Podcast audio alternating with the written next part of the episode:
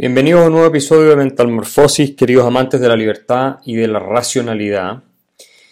Antes de empezar con el tema que nos convoca hoy, quería celebrar con ustedes el hecho de que Elon Musk ha logrado comprar Twitter en la cifra aproximada de 44 mil millones de dólares. Impresionante la cantidad de riqueza que tiene Elon Musk como para poder él ser el único dueño de la plataforma de Twitter por supuesto, esto ha generado todo tipo de reacciones histéricas de la izquierda en el mundo, que como ustedes bien saben, hoy en día eh, cree en la censura, cree en la persecución de opiniones disidentes, es anticientífica y se encuentra completamente entregado a una ideología eh, muchas veces totalitaria, incompatible con la libertad de expresión. Y lo que va a hacer Elon Musk es no censurar a nadie, hacer los algoritmos públicos y limpiar a Twitter de todos los bots que tiene y que eh, todos hemos sufrido los que estamos en esa plataforma, esos ataques ¿no? que hacen estos bots eh, malintencionados de distintos movimientos. Así que una gran noticia para la libertad de expresión, para los que somos liberales clásicos, una derrota colosal para eh, el totalitarismo, para la corrección política, para la neoinquisición eh, tenemos que celebrarlo y aprovecho de recomendarles en Netflix, a propósito, todos los que lo tengan, el documental sobre Elon Musk para que vean ustedes el tipo de persona que es. Creo que ese documental sí vale la pena verlo. Eh, yo lo vi antes de cancelar mi suscripción, pero estoy pensando volver a reactivar mi suscripción en caso de que haya más producciones de este tipo y Netflix reaccione ante la locura que es el contenido woke, el contenido políticamente correcto, eh, muy patológico que eh, publican.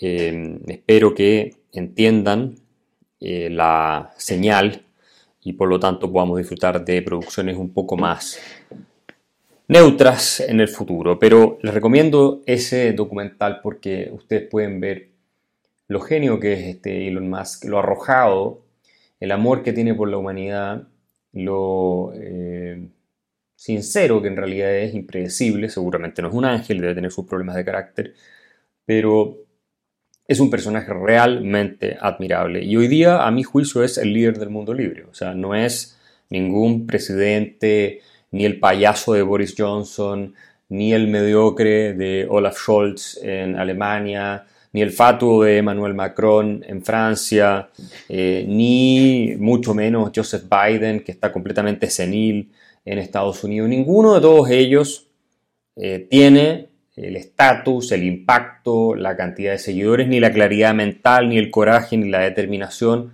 para defender la libertad. Es más, el caso de Inglaterra es patológico, como comentábamos la última vez, incluso han prohibido a los jugadores rusos participar en Wimbledon y eh, también a los jugadores bielorrusos, es decir, esto es eh, claramente una persecución a personas inocentes y no tiene absolutamente ningún efecto en cambiar las decisiones de Putin. Por suerte Bloomberg y otros medios de comunicación eh, despertaron a esto y dijeron, bueno, esto no va a ser, no va a tener ningún efecto sobre Putin. Entonces hay algo de crítica y cuestionamiento, eso es una de las ventajas de Occidente todavía.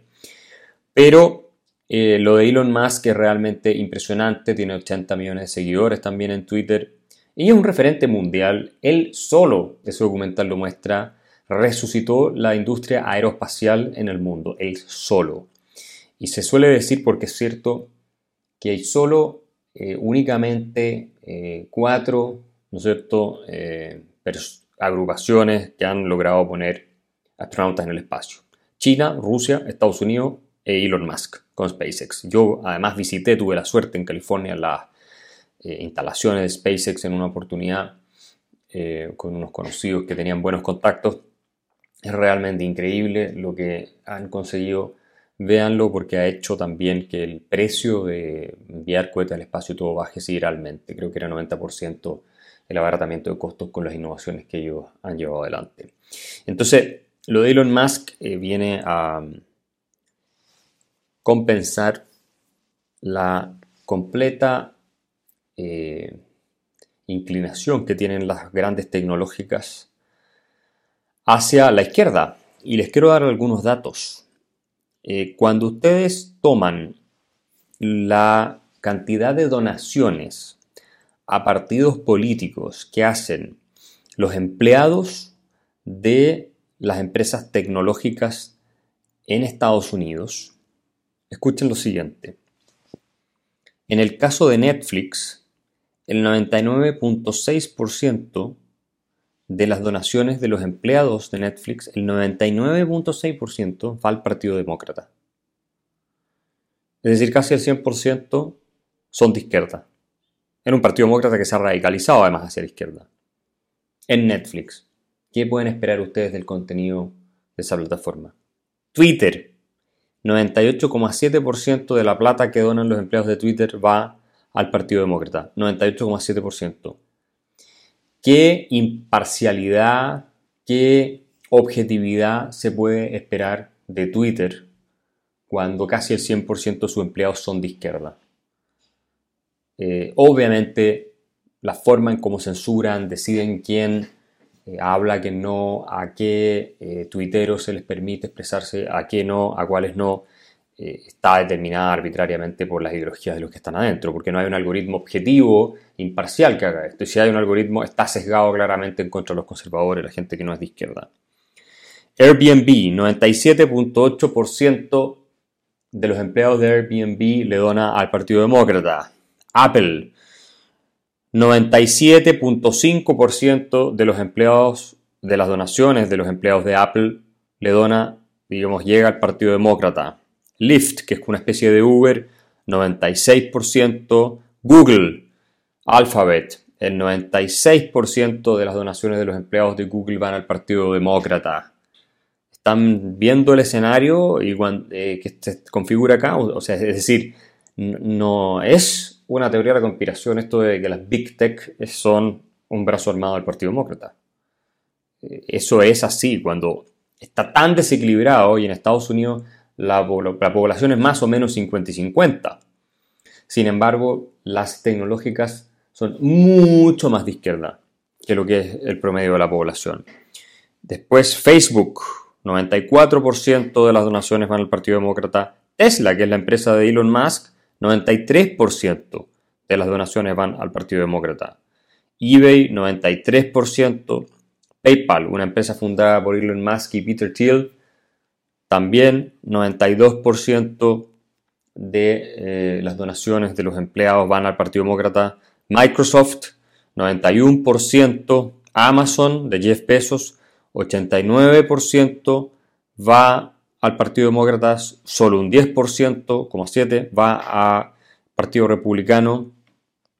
Eh, Uber, el 81% va al Partido Demócrata, el 18,5% va al Partido Republicano. Hewlett Packard, un poco más equilibrado, pero todavía, dense cuenta ustedes, 80% de las donaciones de los empleados va al Partido Demócrata y un 20% al Republicano. Intel, es 78,5 y 21,5 y Oracle 66,1% al Partido Demócrata, 33,9% al Partido Republicano. Habría que ver a qué se debe una diferencia tan importante entre Netflix, que es casi el 100% al Partido Demócrata, y Oracle, en que es el 66% el que va al Partido Demócrata. ¿Qué factores serán los que juegan un rol? ¿Será que la gente que trabaja en Oracle es de otras generaciones? Eh, vaya a saber uno. Eh, ¿Qué es lo que se produce ahí? ¿Un tema territorial? Difícil saberlo, pero quería comentar con ustedes este eh, estudio que ha sido publicado porque toda la izquierda salió a decir que ahora sí que se iba a perder la neutralidad de Twitter y esto era una amenaza para la libertad de expresión, entonces era un peligro para la democracia, imagínense. Ese era el tenor de lo que decían muchos empleados de estas plataformas tecnológicas, muchos políticos de izquierda en Estados Unidos, intelectuales y mucha otra gente. Y sin embargo, cuando uno ve que en Netflix es casi el 100% de donaciones a la izquierda, al Partido Demócrata.